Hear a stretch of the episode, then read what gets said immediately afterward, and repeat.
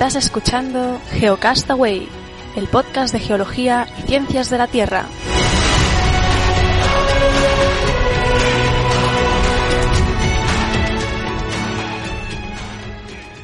¿Qué tal, genófagos del mundo? Aquí estamos en un nuevo Hangout, el segundo que hacemos en video.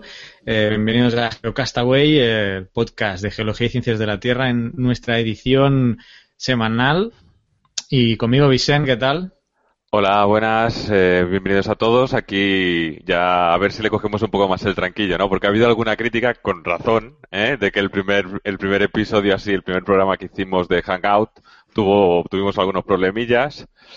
Yo no me vi porque estaba con las noticias y se ve que estaba súper cerca me movía un montón, a ver si lo mejoramos. Y me daba la luz así un poco, y bueno, y cuando compartías pantalla y el otro habla, pues obviamente va saltando un poco la imagen. Pero bueno, hay que ir afinando poquito a poco, ¿no? Sí, bueno, afinando temas de YouTube, que este año lo intentaremos, ¿no? Intentaremos eh, potenciar mucho más el canal de YouTube y como siempre esto va a estar en podcast y nos está escuchando eh, vía audio, pues tranquilos. No, lo que pongamos en imágenes lo intentaremos narrar y si no siempre podéis ir a, a YouTube o a los links de, de las noticias. Eh, si un caso, pues nada, que, ¿cuál será el menú de hoy? ¿Qué tienes hoy, Vicente? Pues yo hoy tengo, tengo la primera noticia, he pensado hablar de Canarias y de las prospecciones petrolíferas de Repsol, que sabéis que han decidido abandonarlo, todas las últimas noticias que hay sobre el tema. Pensaba terminar la última parte con unas cuantas breves y recomendaciones y en la segunda, pues pensaba hablar de cosas que están relacionadas con el agua así microscópica y hay un par de vídeos que si lo podemos enseñar se los comentaremos a los oyentes. Y que viene también, no que sea habitual, pero con una pregunta que la haremos ahora cuando empiece. Vale, pues eh, yo también voy a, voy a recuperar la noticia de la semana pasada que se quedó en el tintero por, por el tiempo, ¿no? Que estamos en, eh, o la intención es quedarnos en 30 minutos y entonces eh, hoy seguiremos o recuperaremos la noticia de de aquel estudio sobre el cambio climático eh, y el grado de confianza que suponía. Y lo voy a enlazar con otra eh, noticia también, porque están empezando a salir estudios eh, cuestionando la participación del hombre, o sea, el ser humano, la participación antrópica en el cambio climático. Entonces hay otro estudio donde investigadores juzgan insignificante la influencia humana en el clima. Y esto me, hace recordar que tenemos pendiente un, debate. Eh, hace tiempo esto era impensable, ¿no? Eh, el último estudio del IPCC afirmaba en un 95% la participación del antrópica en el cambio climático pero ¿qué está pasando, no? Eh, ¿Qué está pasando? Cada vez están saliendo más estudios, no en revistas cualquiera, ¿eh? ya lo vamos a ver. Y por último, el, tema del Beagle, la han encontrado eh, una sonda que habían enviado en el 2003, la ESA, que se llama Beagle 2, y que no pudo mm, conectarse con la Tierra, tuvo un problema, pues la han, la han encontrado en Marte. Así que esas son las, las noticias. ¿Cuál es tu pregunta? A ver, qué. Mi pregunta es si sabes, eh, porque Carles no la, no la sabe, no lo hemos hablado antes del, programa. Así que si sabes cómo se llama en castellano al olor a tierra mojada. Tú sabes, cuando hace mucho tiempo que no llueve y cuando llueve ese olor característico, pues tiene un nombre. ¿Cuál es el nombre? También a decirte que no está recogido por la RAE, pero, pero que tiene un nombre. Eh, ¿Lo sabes? Mm, no, siempre había dicho olor a tierra mojada, o sea que pues ni idea. Pues tiene un nombre. Y daremos una noticia que tiene que ver con eso en, el segundo bloque, ¿no? Pero vamos a empezar ya, si te parece, con, con la noticia de, las prospecciones en Canarias. Como todo el mundo sabe, eh, han finalizado los sondeos exploratorios. Voy a leer parte de la nota de prensa de la propia empresa de Repsol ¿de acuerdo? De que como, que como para, que hace un poco el resumen de todo el proceso. El pasado 18 de noviembre del 2014, eh, frente a unos 60 kilómetros, 50 kilómetros de Lanzarote y Fuerteventura, empezó eh, una campaña de sondeos exploratorios, un sondeo exploratorio en este caso, para analizar la posible existencia de hidrocarburos. Y tras el análisis de las muestras obtenidas, se ha concluido que hay gas, desde metano hasta hexano, pero sin el volumen ni la calidad suficientes para valorar una posible extracción. El sondeo exploratorio ha confirmado que en el subsuelo de esta cuenca se ha generado petróleo y gas, si bien los almacenes encontrados están saturados de agua y los hidrocarburos existentes se encuentran en capas muy delgadas no explotables. Y han considerado que no van a realizar más actividades de investigación, que ahora veremos que eso lleva, tiene una segunda parte, el que digan que no van a hacer más actividades de investigación adicional. Y datos que, facilitan. El pasado 11 de enero se alcanzó la profundidad total de 3.093 metros. 882 metros de lámina de agua y 2.211 de subsuelo. Se ha, completado la recolección de los datos de las formaciones geológicas atravesadas y esta nota es del 16 de enero y desde el 16 de enero durante las siguientes semanas, es decir, toda esta semana, van a estar realizando labores de sellado del pozo continuado. Siguen ya dan más datos, cosas más corporativas. Recuerdan que, que, la, que el porcentaje de éxito que habían valorado era entre el 15 y el 20% hablan de la gente que ha participado, todo eso. Y, nada, bueno, dejan, dejan esto aquí claro. Y aquí en la, eh, es recomendable la web de, Repsol. Eh, hay diferentes vídeos. Hay un vídeo en el que te explican un poco el proceso de cómo se coloca el, el barco y cómo hacen la perforación. Una, una característica que me llama a mí la atención es que el sondeo, este sondeo tiene eh, al principio, cuando llega al, al, terreno, cuando pasa la mina de agua, 91 centímetros de diámetro y acaba teniendo 21 al final de todo. Y tenemos aquí también una... Vaya por Dios. A ver si lo tengo por aquí. Sí, un poco la, la publicidad, un poco el panfleto de los propios de Repsol que te explicaban un poco así algunos datos para los que lo están viendo ¿no? Por, a través del canal de YouTube, pues donde sitúan dónde son los sondeos, aquí a, digamos a 60 o 50 kilómetros de Lanzarote y Fuerteventura, hacen claro un poco de su publicidad, sacan diciendo que las, las prospecciones geofísicas no alteran el paisaje, sale el barco, la profundidad que esperan a la que esperan llegar, que hemos dicho que fueron de, finalmente 3.093 metros, aproximadamente 3.100, este valor, que sí que difiere un poco el de la probabilidad del 33%, lo comparan con otros sondeos en otras partes del mundo, como Estados Unidos o Brasil, que llegan a los 8.000 metros y hacen un poco de, los beneficios posibles que podría haber tenido para Canarias. Eso por un lado. Pero bueno, este sondeo se hizo en el, Sandía, ¿no? En el Sandía. Pero ahora viene la, la segunda parte. Un subsecretario de Industria dijo que Repsol tenía la opción de transferir este segundo sondeo, que tenía que ser en el Pozo Chirimoya, eh, a cualquier otro lugar de España donde tenga autorizado otro trabajo de investigación similar. Esto lo dijo el subsecretario de Industria, Energía y Turismo, Enrique Hernández Bento, el pasado 18-19 de enero.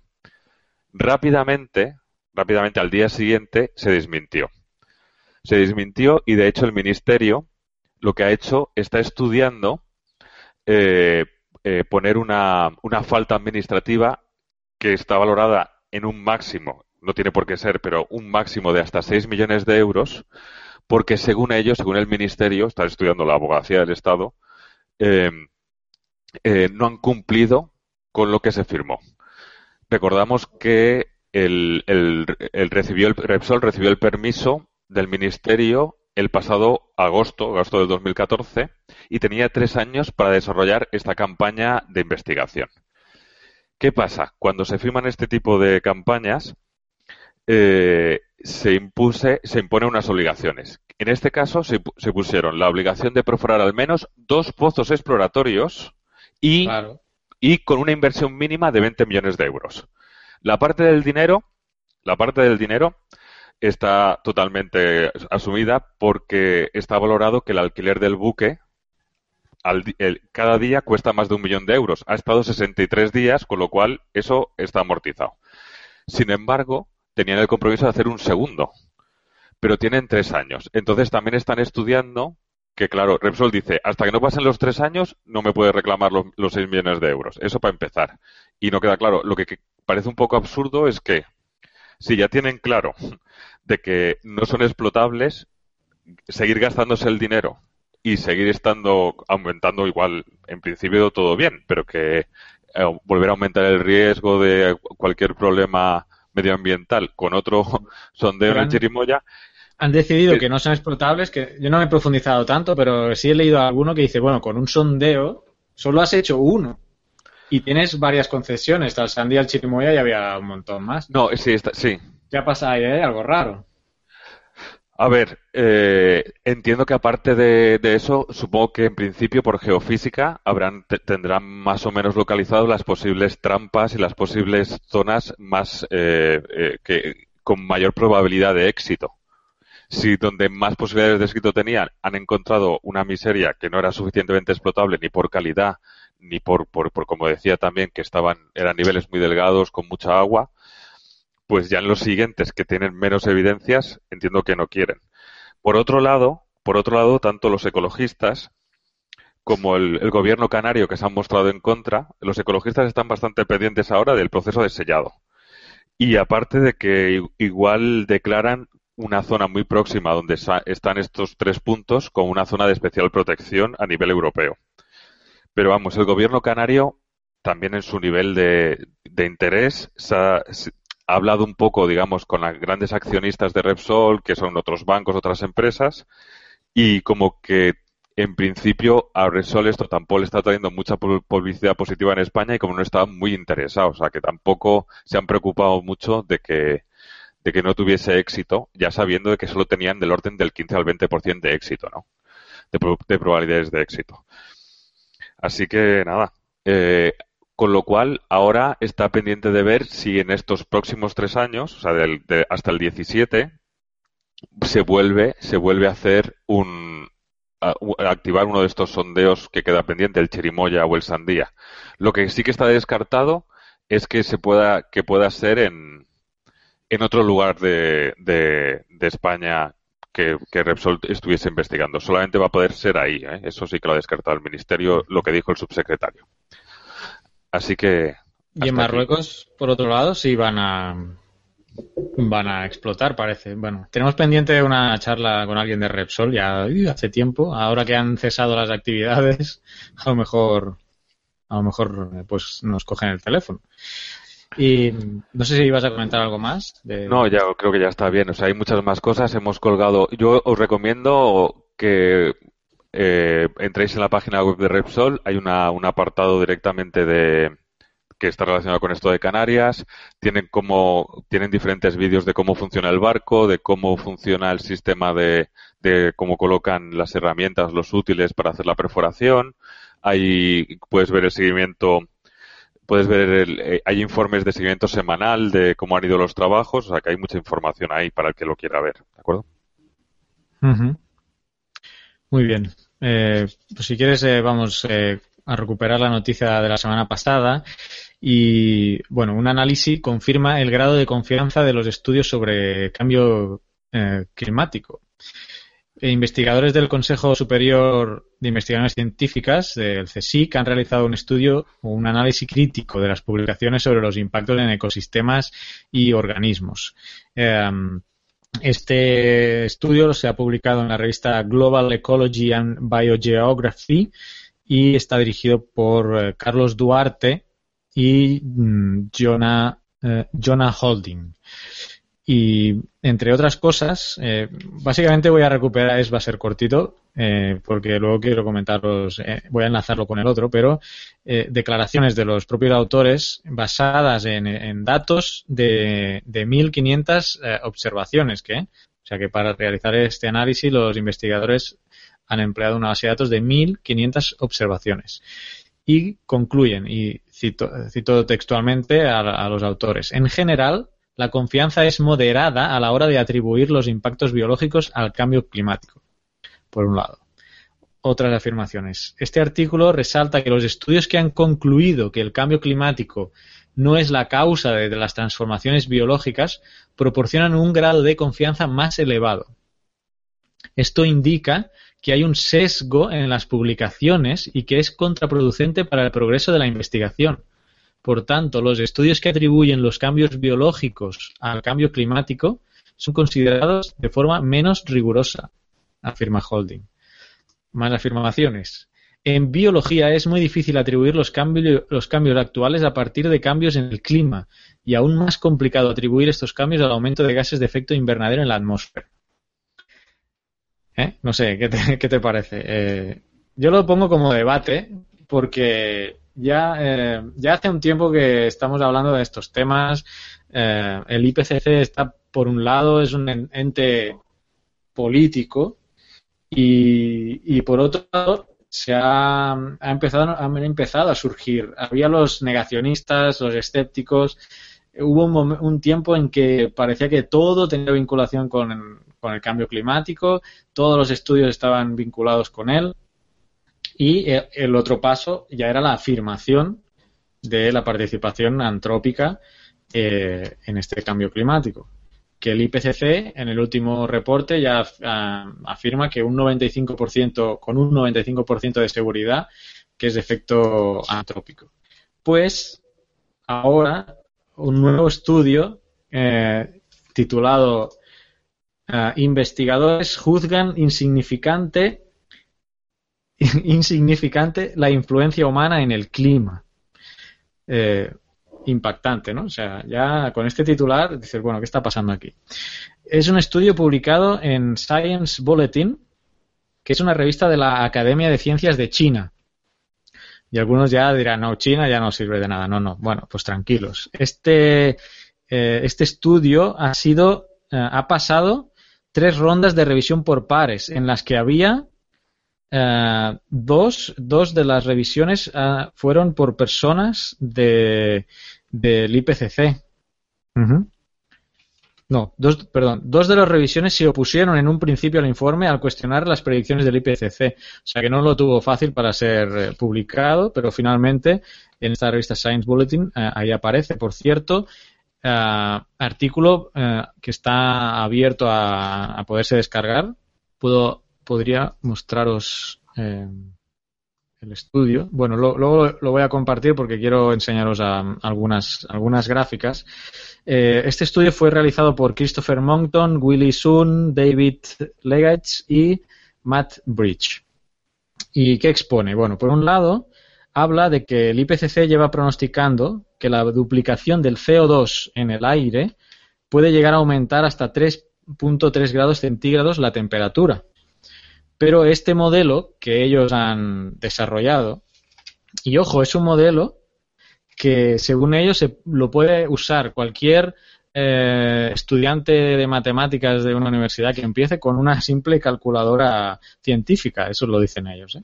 Eh, pues este modelo, que es mucho más simple, uh, predice un calentamiento no superior a un grado centígrado muy, muy, muy inferior a lo que mm, habla el, el, IPCC.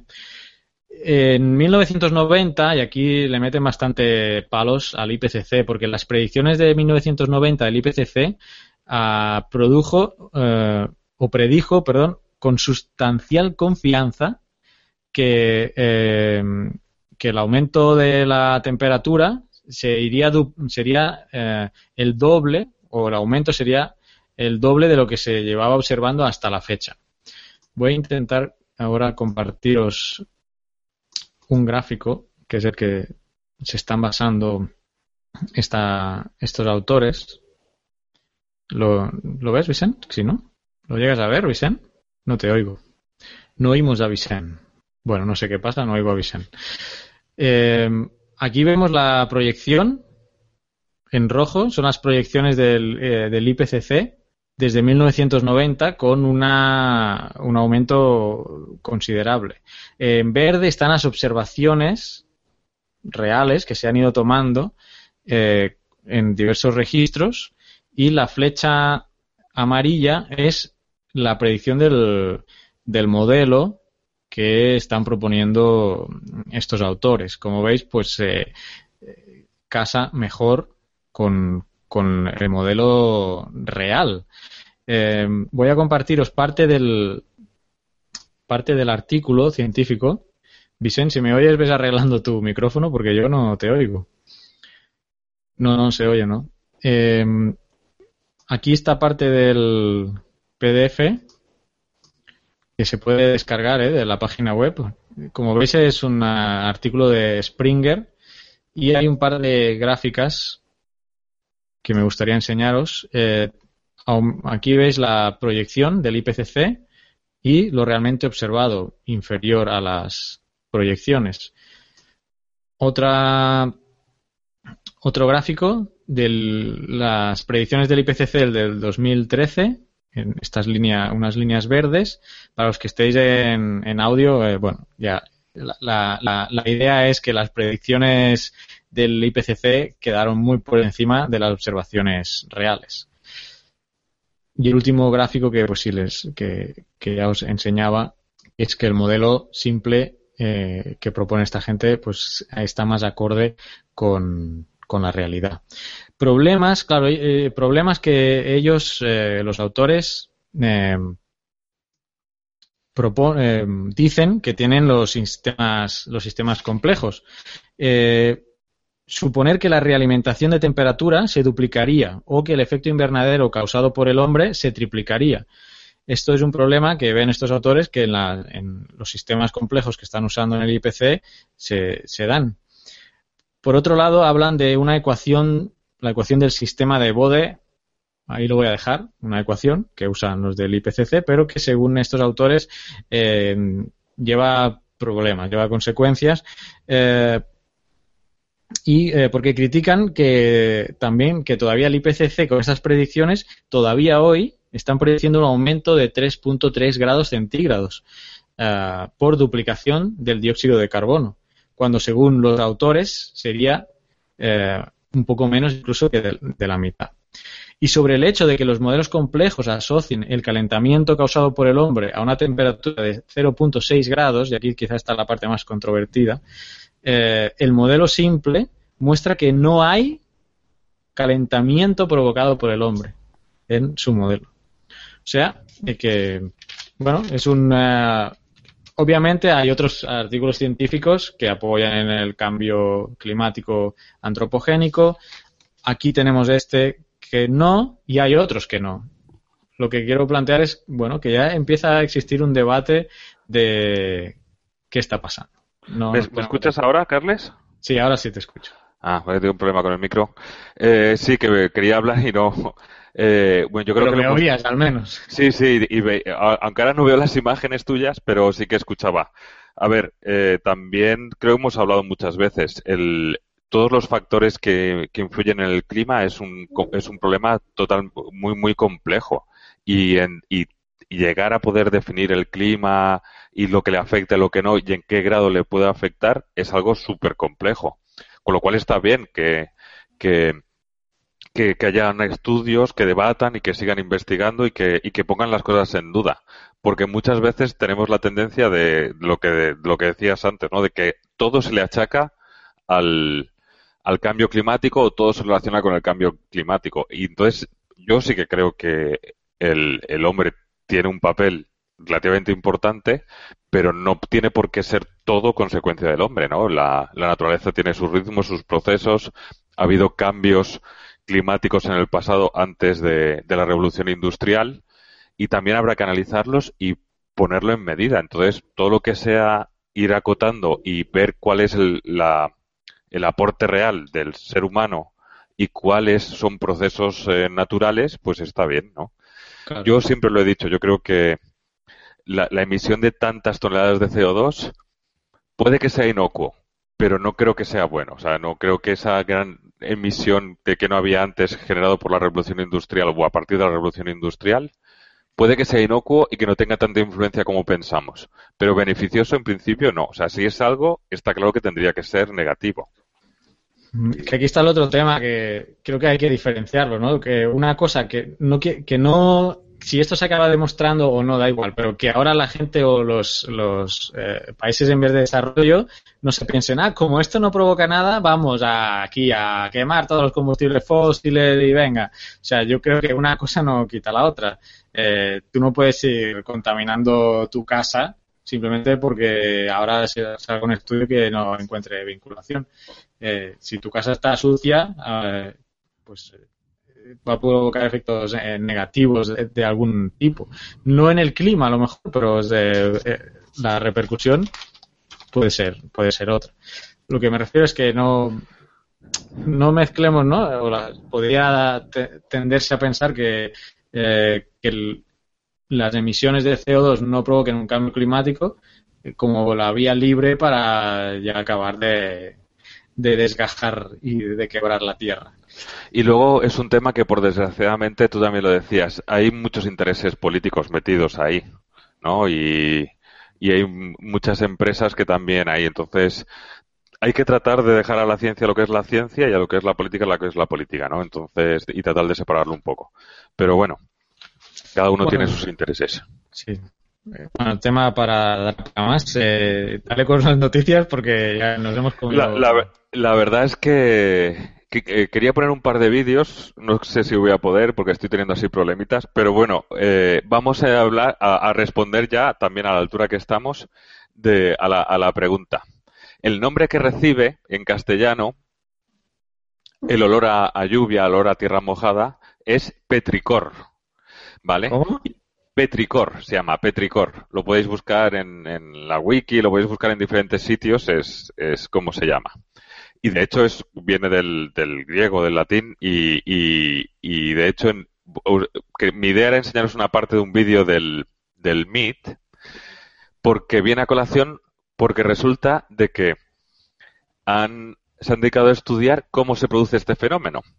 Entonces, este fenómeno, ¿cómo se produce? Cuando una gota cae, eh, y choca contra el suelo, se produce, eh, atrapa minúsculas burbujas de aire, estamos hablando del tamaño de una gota, dentro de esa propia gota, y hace que esa superficie de agua se comporte como un vaso de champán y que esas burbujas de aire luego sean desplazadas hacia arriba, lanzadas hacia arriba, como un aerosol.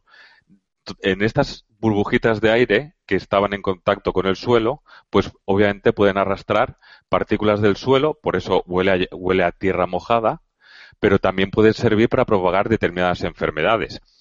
Entonces han hecho un experimento en el MIT, han publicado un artículo y, hay un vídeo de las noticias del MIT eh, que voy a tratar de poner para los que nos están viendo en YouTube, ¿de acuerdo? Pero de todas formas para aquellos que, que, lo están viendo, el proceso un poco es el que comentaba. ¿Vale? A ver si, si me dices, Carles, si lo ves. Mm, todavía no. ¿Lo estás viendo? Ahora, ahora, ahora se ve ahí una gota, ya ves que está a, a, a velocidad subterreno y se ven unas burbujitas. No sé si con, con, el, con el pixelado se podrá apreciar bien o no. Y ahora se ha quedado colgado, pero nos viene bien porque se ven aquí unos pequeños puntos que serían esas burbujitas esas pequeñas burbujitas que han salido disparadas de la gota. ¿De acuerdo?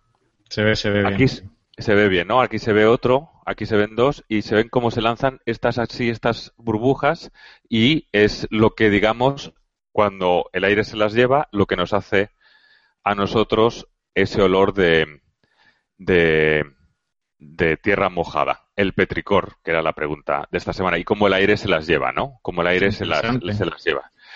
Y también tengo otra que tiene que ver con esto, que es un material super hidrofóbico, ¿de acuerdo? Material super hidrofóbico que, han, que repele el agua de una manera espectacular. ¿De acuerdo? Lo han conseguido, lo han conseguido, eh, es, es, un metal y lo, y lo han hecho a partir de unos patrones microscópicos dibujados en la superficie con ayuda de un láser y genera que re, el, el, metal repela el agua. Lo hacen, pues, por ejemplo, para evitar que la congelación en las alas de los aviones, a mantener la limpieza en, de saneamientos en lugares con escasez de agua, ¿vale? O sea, es también, también es, son imágenes a cámara lenta. Tienes el de la gota todavía, ¿eh? Voy, estoy tratando de cambiarlo a, a este. Ah, vale, vale. Ah, vale. A ver si lo pasamos. A ver si me deja. No me deja. Tin, tin. No me deja, no me deja. ¿No te deja? No, no me deja, no me deja porque igual no he parado bien el otro. Pero... Vas a tener tu peor conexión de Sí, internet. sí, tengo yo, peor conexión que tú ahora. Sí, me está dando un montón de problemas. Ahora ya se ha ido la gota. Vamos a intentarlo de nuevo. Porque las imágenes también son, son espectaculares. Esto ¿Por qué es no del. explico el Beagle y mientras se carga eso? eh, voy, a ver, ya está, ya está, a ver, sí. Pantalla en negro. Sí, ¿se ve, ¿no se ve nada? Yo no veo nada. Pues nada, pues lo dejamos para, para que lo busquéis en el. Ahí. No, espera, yo déjame comentar el Beagle y déjalo mientras se carga. Y si no, pues nada, la semana que viene lo pones. Eh, Beagle 2. Beagle 2 es una que espacial europea que en el 2003 pues eh, la enviaron a Marte con la idea de ¿de qué? De buscar vida, como todas. ¿Y qué pasó? Bueno, parece ser que eh, supuestamente aterrizó bien y todo. Mira, os voy a ver si yo puedo compartir. Eh, os quiero compartir la, pues, la imagen de del Beagle, del Beagle 2. Esta es la imagen del Beagle 2. No sé si la veis. Yo creo que sí.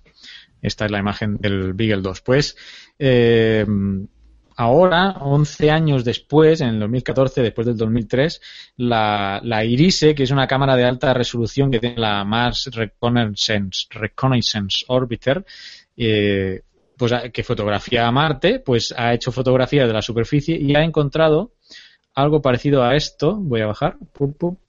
Encontró esta imagen que cualquier mortal del mundo diría, pues, ¿qué? ¿Y qué? Pues hay unos puntitos ahí y esta de arriba parece ser que está la Beagle 2 ahí arriba. Tiene un zoom, otro zoom. A ver, ¿no? ¿No hay otro zoom?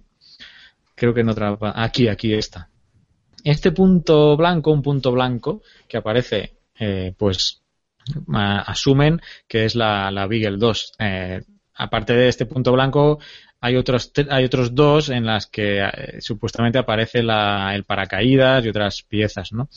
Entonces, eh, bueno, eh, tuvo un problema, ahora han podido verificar que aterrizó bien, pero algún problema de despliegue de paneles solares eh, hizo que no, no se pudiera poner en, en contacto con la, con la sonda, con la sonda de la, de la, de la NASA que, que debía mm, comunicarse, ¿no? O sea, entrar en comunicación.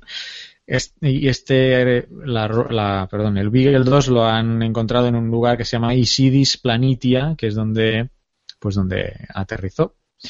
Así que, pues nada, aquí tenéis un nuevo descubrimiento. No, no dicen si lo van a, no creo ya que lo puedan poner en marcha, porque claro, ¿cómo lo van a hacer?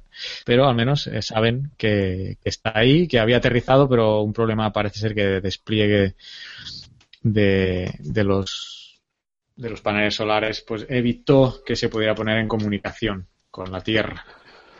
Y no sé si tu vídeo se ha podido cargar para ponerlo. Yo creo que sí, pero ya estamos fuera de tiempo, así que lo dejaremos. De todas formas, está en las noticias. Y lo único que quería, sí quería hacer antes de, de terminar hoy, es decir que, que lo- hoy, hoy que es jueves, a las 10 en la 2, en un programa de los que tú has comentado que se llama Universo Humano, de Brian Cox, pues inicia su andadura. Así que la 2 va metiendo hoy. Hoy, los jueves a las 10, si no me equivoco, lo tengo por aquí, pero lo voy a comprobar.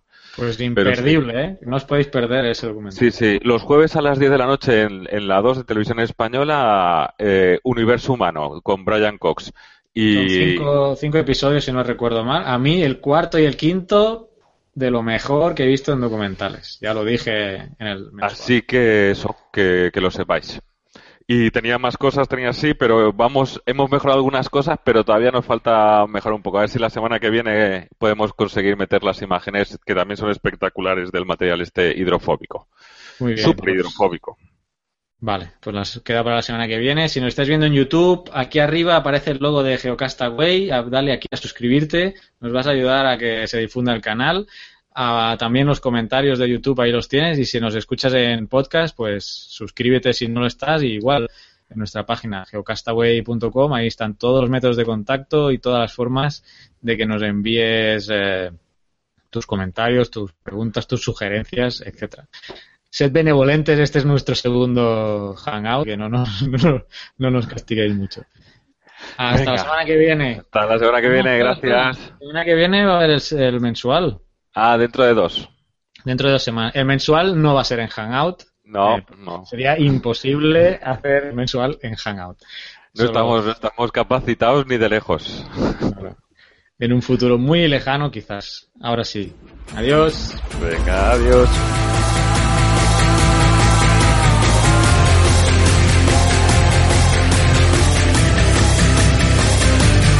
Envíanos tus comentarios, preguntas o sugerencias a geocastaway.gmail.com.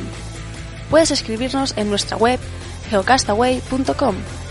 Búscanos en Facebook y en Twitter. Y escúchanos también a través de iTunes, iVoox o Miro.